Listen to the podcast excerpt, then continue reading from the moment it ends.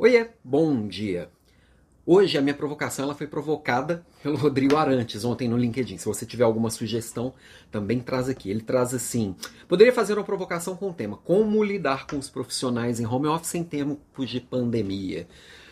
É, essa é uma pergunta bem profunda. Inclusive, a próxima aula, ontem a aula foi legal pra caramba na quarta-feira. Aula da próxima quarta-feira, que na verdade acontecerá na terça, então semana que vem aula na terça-feira, vai ser falando de produtividade em home office. E a gente vai falar bastante sobre isso.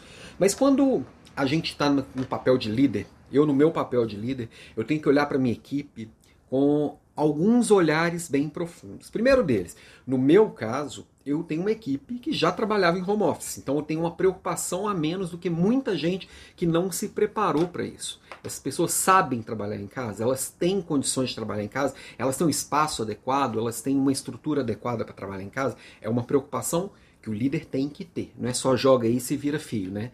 E outra coisa é acolher a questão da saúde mental da pessoa. Porque muitas vezes, em função de estar tá ali é, confinado, né? Um confinamento, ele não, o ser humano ele não foi feito para ficar confinado, né? Então a gente tem que entender e acolher alguns desvios de, de humor, alguns desvios de emoção, alguns, alguns problemas que vão acontecer. E eu, como líder, eu tenho que ter a sensibilidade de entender que a situação não é normal, nem para mim que tinha uma equipe que já trabalhava em casa. Por quê? Que as pessoas estão mais fechadas e com os ânimos à flor da pele, vamos dizer assim.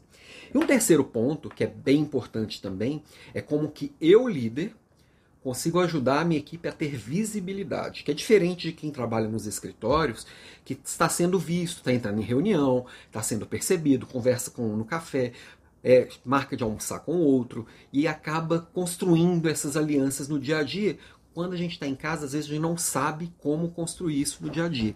Eu, como líder, eu tenho que ajudar a dar visibilidade no trabalho da minha equipe, né, de cada pessoa da minha equipe. Eu tenho que entender o que, que ela quer ser valorizada, o que, que, que ela, essa pessoa deseja para os próximos passos, para eu ajudar essa pessoa a construir e, e mostrar e mostrar um caminho para ela e mostrá-la para as pessoas, mostrar essa pessoa para as outras pessoas também.